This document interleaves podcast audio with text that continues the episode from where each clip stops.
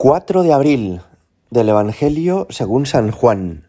En aquel tiempo Jesús volvió a hablar a los fariseos. Yo soy la luz del mundo. El que me sigue no camina en tinieblas, sino que tendrá la luz de la vida. Le dijeron los fariseos, Tú das testimonio de ti mismo, tu testimonio no es válido. Jesús les contestó, Aunque yo doy testimonio de mí mismo, mi testimonio es válido porque sé de dónde he venido y a dónde voy en cambio vosotros no sabéis de dónde vengo ni a dónde voy. Vosotros juzgáis según la carne, yo no juzgo a nadie, y si juzgo yo, mi juicio es legítimo, porque no estoy yo solo, sino que estoy con el que me ha enviado, el Padre.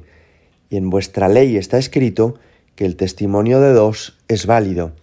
Yo doy testimonio de mí mismo, y además da testimonio de mí el que me envió, el Padre. Ellos le preguntaban, ¿Dónde está tu Padre? Jesús contestó, Ni me conocéis a mí ni a mi Padre. Si me conocierais a mí, conoceríais también a mi Padre. Jesús tuvo esta conversación junto al arca de las ofrendas, cuando enseñaba en el templo, y nadie le echó mano porque todavía no había llegado su hora. Palabra del Señor. Es muy conocida la saga de las películas de la Guerra de las Galaxias, y en esas películas se habla del lado oscuro de la fuerza, que resume de alguna manera la maldad y la crueldad que acompaña a los villanos de, de esta película. Pues bien, Jesús nos dice en este Evangelio que acabamos de escuchar, yo soy la luz del mundo. Naturalmente que esta expresión, ser luz del mundo, hay que entenderla en sentido espiritual. No es que el Señor haya venido a traer más bombillas, ¿verdad? O a hacer que haya más energía eléctrica, sino que hay una luz como hay una oscuridad que podemos entender que son espirituales, pero que tienen mucha importancia, que son un asunto real.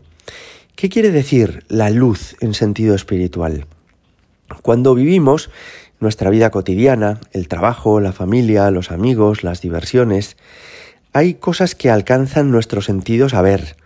Por ejemplo, vemos las ciudades en las que vivimos, las oficinas o fábricas en las que trabajamos, las personas que van de un lado para otro por la autopista o en los medios de transporte público. Todo eso no necesita de fe para que podamos entenderlo. Pero hay otros aspectos de la vida que sí que requieren una mirada más profunda. Por ejemplo, nuestros sentidos no son capaces de captar si los demás viven felices o no lo están, y qué es lo que sostiene la vida de cada persona, si para una persona es muy importante su familia o para otra el dinero o para otra la esperanza de una vida mejor o para otra el ayudar a otras personas. Hay dimensiones de cada persona que no se captan directamente con la vista o con el oído, que no captan nuestros sentidos. Pues bien, en esas dimensiones más profundas, es muy diferente haber conocido a Jesucristo que no haberlo conocido. Tener fe que carecer de ella. Es muy distinto. Una persona que ha conocido al Señor va descubriendo el sentido de la vida y va también captando poco a poco qué significamos los seres humanos para Dios, qué horizonte quiere el Señor que tenga nuestra vida, ¿Qué nos cabe esperar después de estos años en este mundo? Esa es la luz de la que habla Jesús.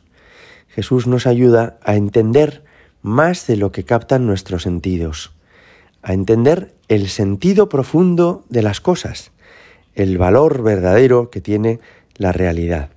Cuando Jesús nos dice, yo soy la luz del mundo, quiere decir que una persona que no le conozca a Él, aunque tuviera mucho éxito, aunque triunfara en todas sus empresas, carecería quizá de lo más relevante de la vida, que es entender quiénes somos, de dónde venimos, a dónde vamos, quién es Dios y qué nos espera después de esta vida. Es muy bonito que cuando bautizamos a los niños, en la ceremonia del bautismo, se enciende una velita del cirio pascual y se le acerca al niño la reciben los padrinos y a ellos les dice el sacerdote o el diácono, recibid la luz de Cristo. A vosotros, padres y padrinos, se os confía acrecentar esta luz, que vuestro Hijo, iluminado por Cristo, camine siempre como Hijo de la luz, y que perseverando en la fe pueda salir al encuentro del Señor y de todos los santos. Pues fijaos qué hermoso es esto. El día que nos bautizaron se nos entregó esta luz. Eso no quiere decir que ya no vayamos a tener problemas en la vida. Tendremos los mismos problemas seguramente que tienen las personas que no tienen fe. Y esos problemas son la enfermedad, los disgustos, los contratiempos, que a veces está uno muy cansado, que otras veces tiene frío, o tiene hambre, o ha sufrido pues un revés en su trabajo, con sus amigos, pero el que tiene luz ya no va por la vida como una persona que se anda chocando con las cosas. Cuando es de noche y te despiertas a medianoche y no tienes luz, te vas como, como chocando, como impactando con todo lo que hay en la habitación y te das con la pata de la cama en, en, en los dedos del pie y te hace mucho daño y después te chocas contra la pared y después te topas contra un armario. Una persona que tiene fe es una persona que ha podido encender esa luz interior. Y aunque la vida seguirá teniendo para él los mismos obstáculos que para el resto, los podrá ver y entender y a veces será capaz como de, de evitarlos, ¿verdad? De ir por el camino correcto para no chocarse con ellos. Hoy te damos gracias Jesús porque tú eres luz del mundo y porque tú eres luz para nuestros corazones. Gloria al Padre y al Hijo y al Espíritu Santo, como era en el principio, ahora y siempre, y por los siglos de los siglos. Amén.